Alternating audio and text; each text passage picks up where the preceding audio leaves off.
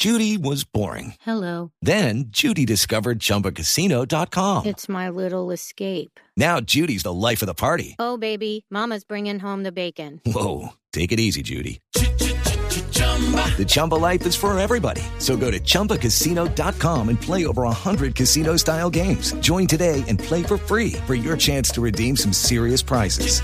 chumba ChumbaCasino.com. No purchase necessary. Void where prohibited by law. 18 plus terms and conditions apply. See website for details.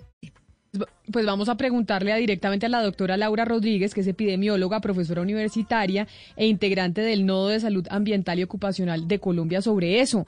¿Qué es lo que estamos haciendo que no servía para nada y cuáles son los protocolos de bioseguridad que tenemos que tener en cuenta, sobre todo en los colegios ahora y las universidades que volvieron presenciales? Doctora Rodríguez, bienvenida. Buenos días, Camila, de toda la mesa de las Mañanas Blue. Eh, sí, realmente, eh, lo primero que tengo que decir es que, como ustedes bien conocen y han sido también difusores de esto, el conocimiento en todo esto que estamos viviendo de COVID-19, pues es es cambiante, ¿no? Y, la actualización de todo lo que vamos conociendo pues debe traducirse eh, en la implementación de esas cosas en el día a día. Específicamente, el tema relacionado con los protocolos de bioseguridad es que pues nosotros, digamos, en Colombia esos protocolos eh, se definieron como en abril, cuando tenía alguna información, cuando eh, pensábamos que pronto las formas más eh, más eficaces de la transmisión del virus eran, digamos, de esas directamente de gotas de personas que estaban tosiendo a las otras o por el contacto de superficies, que se pensaba que era muy importante. Pero en medida que necesitamos conocer no, doctora, la estoy perdiendo porque seguramente usted está en un celular. Déjeme ver cómo hacemos para arreglar su comunicación porque le estaba perdiendo la señal. Pero si bien es cierto que esto del, del coronavirus ha sido cambiante, nos dicen que sí tapabocas, que no tapabocas, que sí, que no, que sí, que no. ¿Sabe qué es lo más importante, Camila?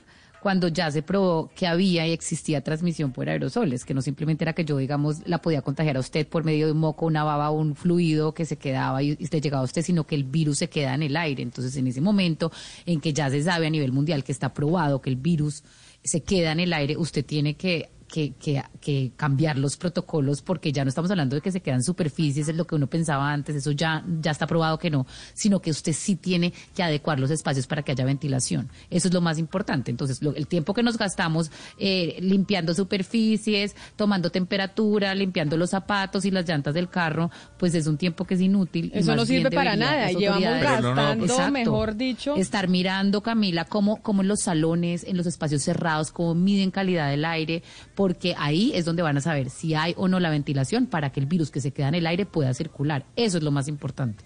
Pero consulta, eh, ¿dentro de los protocolos no está limpiar productos? Pues porque la CDC y la Agencia Europea Médica está recomendando y sigue recomendando que todos los productos sean desinfectados. Pues vamos, a, acá retomamos la comunicación con la doctora Rodríguez. ¿Nos escucha, doctora Rodríguez? Sí, buenos días. Perdimos la comunicación momentáneamente, pero, pero eh, sí, sobre lo que están discutiendo, eh, lo que queremos llamar la atención sobre todo es que hay algunas acciones, o sea, la, transmisión por contacto, ¿cierto?, de superficies contaminadas es una potencial vía de transmisión, pero no es la más importante, ¿cierto? Lo que hemos visto a través de la evidencia que está eh, disponible es que esa transmisión por aerosoles, ¿cierto? La que se transmite por el aire, por esas partículas que no vemos es mucho más frecuente y la que seguramente es la responsable de la mayor cantidad de casos. Y si bien es importante que se mantengan, digamos, algunas medidas de desinfección básicas de superficies de alto contacto, por ejemplo, los celulares, por ejemplo, la maneja de las puertas, los baños, digamos, esas otras eh, tareas de desinfección de gran escala, de rociamiento con diferentes desinfectantes, de rociamiento de llantas, de tapetes, realmente han mostrado que no están eh, contribuyendo realmente a la transmisión y no tienen realmente un efecto o ningún efecto en, la prevención. Entonces, pues la idea es que nosotros estamos llamando la atención a que esos protocolos de bioseguridad eh, se actualicen para que en este momento que estamos llamando a retorno a clases, a retornos laborales en diferentes estados, pues realmente nos concentremos en las medidas de prevención que impactan más sobre la, el mecanismo de transmisión más frecuente, que es la transmisión por aerosol. Pero, eh, doctora, ya que usted habla de la transmisión por aerosol y ya que sabemos un poco que esa transmisión por contaminación de superficies, pues es muy poco probable, lo que sí vemos en Colombia es que todos los protocolos de bioseguridad están encaminados a desinfectar superficies y no necesariamente a ventilación de aires. ¿Ustedes qué es lo que recomiendan específicamente para evitar la contaminación por aerosol? ¿Qué es lo que tiene que adecuar el país en, en infraestructura y en espacios para evitar la propagación del virus? Doctora Rodríguez. No, es que esto con los celulares es imposible. Es que tenemos que buscar un fijo porque ¿por qué llamamos a celular si ya sabemos que, que se cae de esa manera? Es imposible. Qué tristeza porque sí eh, es importante saber, Valeria, cómo vamos a, a, cambiar los protocolos había mucha literatura también alrededor de, por ejemplo, qué tanto sirve que usted le estén tomando la temperatura en todos los lugares a los que usted entra y sale. Eso de qué sirve. Cuando usted ve que en verdad hay alguien con fiebre y lo devuelven. Esos termómetros además siempre dicen que uno tiene como 35 grados, hipotermia. Eh, es decir, eso en verdad son protocolos que lo que hace es que, que todo sea mucho más dispendioso y más difícil y más burocrático y más lento. Y en cambio, en verdad, ya está probado cuando el contagio y la transmisión es por aerosol, que no hay nada que le sirva más a usted que tener espacios abiertos con buena ventilación. y hay maneras de usted medir. Si usted mide el CO2 que hay en, una, en un cuarto, por ejemplo, si hay mucho CO2, quiere decir que el cuarto no está bien ventilado. Entonces usted ahí tiene que adecuar, abrir en los colegios, en espacios. Pero, todo eso tiene que estar bien ventilado. Esa es la solución. Valeria, pero digamos que los protocolos que se siguen aplicando en Colombia hoy en día es porque tienen el visto bueno de la, de la OMS, es decir, eh, la, temperatura, el uso del alcohol, la limpieza de los zapatos, lo seguimos utilizando. Pero eso es lo que están diciendo que no sirve, eso es lo que están diciendo Oscar que no sirve, es lo que le entiendo a la doctora Rodríguez, a ver si podemos hablar con ella, pero eso precisamente es lo que dicen, oiga, eso no es tan eficiente como creemos. Yo no sé si usted vio que hay un colegio creo que en Antioquia, en Medellín, eh, Ana Cristina, de unos niñitos básicamente vestidos como robots pasando por dentro de una máquina para que los desinfecten. Sí, eso fue al principio porque además así eh, lo estaban haciendo en algunos países de Corea, en, algunas ciudades de, Corea. Entonces ellos estaban, eh, fue como una, una copia de lo que estaban haciendo allá. Pero Camila, en esta carta hay unas recomendaciones muy precisas para instituciones educativas, que es primero eh, mejorar la ventilación, segundo, no solamente la correcta selección de, de tapabocas, es decir, un tapabocas que sirva, sino usarlo bien, un buen tapabocas. Tercero, el distanciamiento mínimo de dos metros. Y cuarto, pues lo que ya sabemos que es el lavado de manos frecuente. Entonces esas cuatro, y ahí uno se da cuenta, Camila, del negocio que han hecho muchos con la tal desinfección que se ponen a vender y, a meterle a la gente en los almacenes y en los colegios y de toda una cantidad de cosas. Yo creo que que precisando en estas, en estas recomendaciones que digamos son tan importantes pero tan básicas, también se van a reducir costos en el sentido, eh, costos en el sentido de que sabemos hacia dónde eh, orientar bien los esfuerzos. Pero en ese caso, eh, cuando uno, cuando aquí hablamos de ir a fuentes, hay que ir a las fuentes que conocen del tema. Y la CDC, que es el organismo más importante en los Estados Unidos en cuanto a temas de salud, recomienda el uso de termómetros en todos los lugares a la hora mm, de aceptar la entrada de una persona, Valeria. Entonces, yo no creo que la CDC esté mm, anunciando eh, o promoviendo este tipo de, de, de producto porque le da la gana, sino porque hay algún estudio científico no, seguramente que dice eso puede ayudar. Entonces, claro, pero, pero no podemos decir aquí en el programa que no sirve para nada. Pero a usted le parece, o sea, de verdad, de la experiencia, de lo que usted ha vivido, etcétera, ¿usted de verdad cree que es que cuánta gente han devuelto de un centro comercial porque es que supuestamente tiene fiebre? De pronto sigue como método disuasivo para que si usted tiene fiebre no vaya. Eso de pronto dice, no, porque si tengo fiebre, pues me van a pillar. De pronto esa es, esa es la razón de ser, pero que esos termómetros en realidad, a mí me parece además que es que siempre la temperatura sale rarísima, yo no sé, pues la verdad es que claro, siguen utilizando el tema de los zapatos. ¿Usted cree que el tema de los tapetes de los zapatos sirve para algo, Gonzalo? No, no, no. A ver, a ver, yo me rijo por lo que dice el CDC, que es una fuente fiable. Yo puedo decir que para mí los termómetros son inútiles eh, eh, en la entrada de un centro comercial, pero para los científicos, los científicos sugieren que hay que utilizarlo. Es una pequeña metodología para prevenir un contagio dentro de un lugar. Pues bueno, a ver si logramos ahora sí la tercera es la vencida con la doctora Rodríguez. Doctora Rodríguez, ¿ya nos escucha usted bien? Sí, señora, esperemos ¿Qué operador de celular tiene usted, doctora Rodríguez? Cuéntenos. Tengo, este es claro. Ah, ok. Mejor dicho, a los señores de claro que la señal en donde está ubicada no entra muy bien. Doctora Rodríguez, entonces la escuchamos.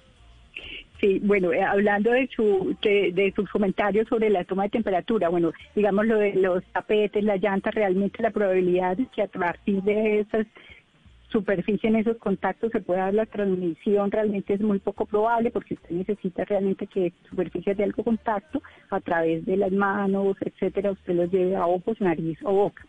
Sobre la temperatura, realmente no es que sea una medida completamente inútil, sino que pues pretende tamizar personas que tengan fiebre, pero hay que tener en cuenta que no todas las personas, cierto, que tienen infección por COVID presentan fiebre y que tenemos una cantidad importante de personas asintomáticas que pues ante esa, digamos, ante ese tamizaje pues no tendrían ningún, ninguna, ninguna oportunidad de, de ser, ser captados. Y por el contrario, pues sí, a veces, digamos, en aras de hacer esa tamizaje de temperatura como muy general, pues a veces se toma incluso de la manera eh, inadecuada, ¿no? Eso también tiene un protocolo de toma la temperatura en el lugar donde se hace, generalmente vemos que lo están tomando en la mano, en el brazo, y pues realmente eso no hace parte del protocolo adecuado y la toma de temperatura. Entonces al final se traduce que es una medida que estamos haciendo casi que por cumplir, ¿cierto? Algunos protocolos, pero que realmente pues tiene muy poca probabilidad de que realmente pueda captar eh, eh, sintomáticos o personas asintomáticas. Y, y por eso pues eh, sería un poco más costo efectivo tratar de algunas otras acciones, intervenciones que pudieran ser más efectivas como la de... doctora Rodríguez, todos los días...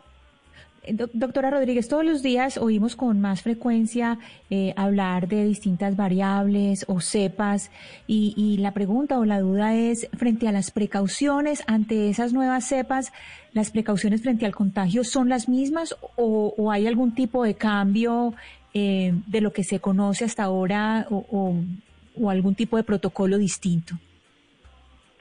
Pues con lo que conocemos hasta ahora, y esta pregunta es muy importante, es hay variantes ciertas que hemos visto que se han desarrollado por mutaciones y que algunas parecen tener mayor facilidad de transmisión.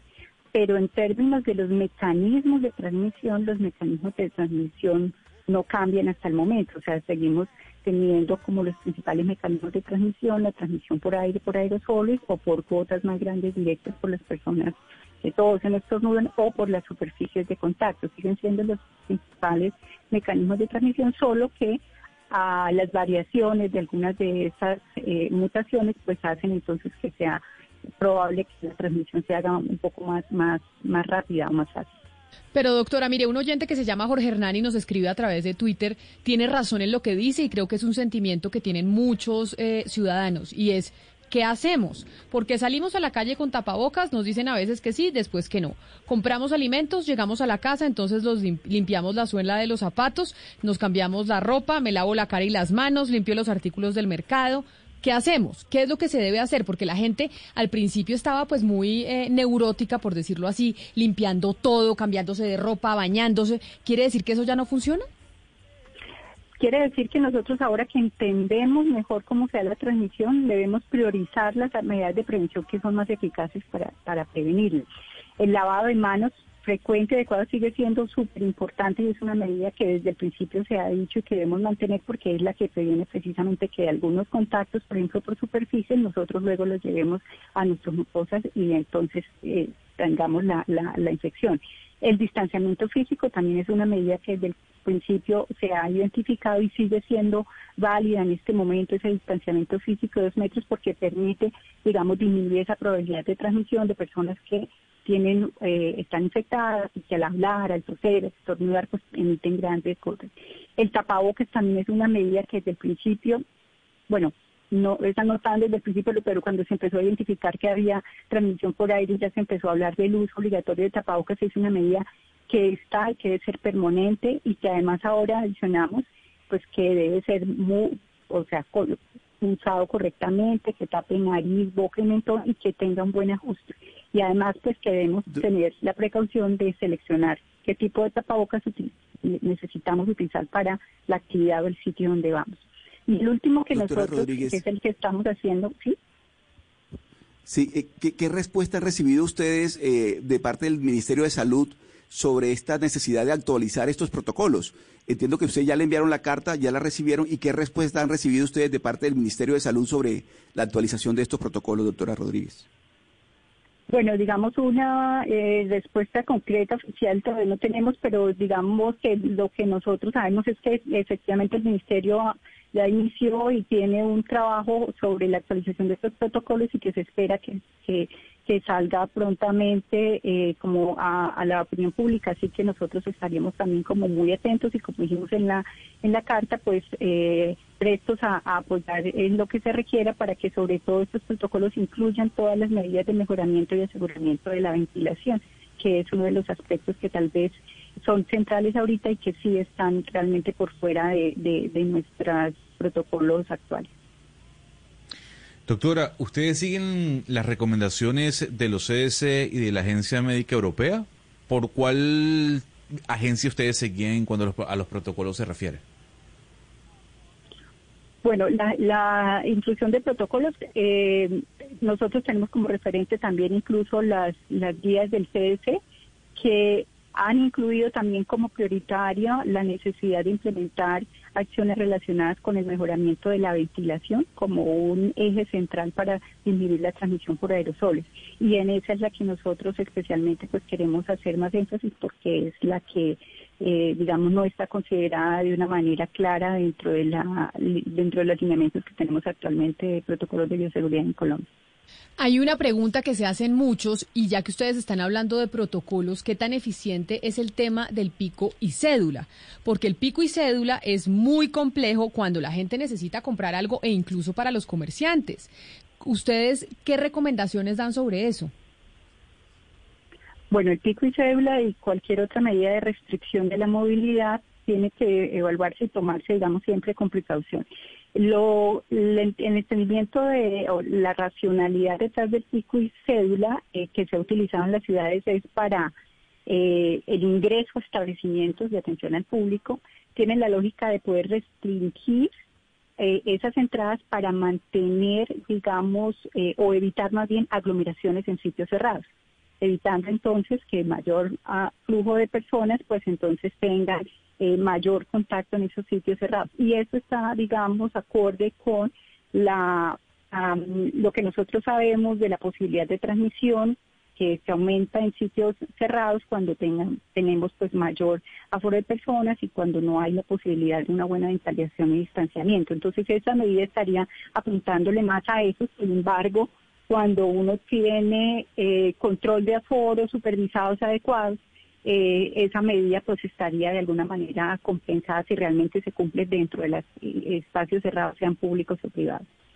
Una última consulta que la hace un oyente que nos escribe a través de nuestra línea de WhatsApp, doctora Rodríguez, y es, ¿sirve o no sirve quitarse la ropa antes de entrar uno a la casa? Que la gente estaba más o menos con un perchero afuera y se quitaba la chaqueta, los zapatos, todo y llegaba a meterse de una a la ducha. ¿Eso funciona o no funciona? Eh, digamos que es una medida de prevención que eh, se hace no solamente para COVID, que uno podría implementar, digamos, de lleno para evitar llegar a, traer a su casa diferentes cosas, pero que sea muy específica, o sea, que por la ropa yo vaya a estar eh, manteniendo la transmisión del COVID en mi casa. sería una medida que yo diría secundaria más bien y que primarias en mi casa también deben ser la ventilación, el lavado de manos, el uso de tapabocas si alguna de las personas que tenga síntomas o haya estado en contacto con personas que hayan tenido COVID. Esas serían entonces medidas que yo debería priorizar eh, más en lugar de estar enfocada de pronto solamente en el, en el cambio de ropa. Pues doctora Rodríguez, Laura Rodríguez, epidemióloga, profesora universitaria, integrante del Nodo de Salud Ambiental y Ocupacional de Colombia, que enviaron esta carta sobre los cambios de protocolos al Ministerio de Salud. Gracias por estar con nosotros. A ustedes, muchas gracias. Feliz día. It's time for today's Lucky Land horoscope with Victoria Cash. Life's gotten mundane, so shake up the daily routine and be adventurous with a trip to Lucky Land. You know what they say. Your chance to win starts with a spin. So go to LuckyLandSlots.com to play over 100 social casino-style games for free for your chance to redeem some serious prizes. Get lucky today at LuckyLandSlots.com. Available to players in the U.S., excluding Washington and Michigan. No purchase necessary. VGW Group. Void where prohibited by law. 18 plus. Terms and conditions apply.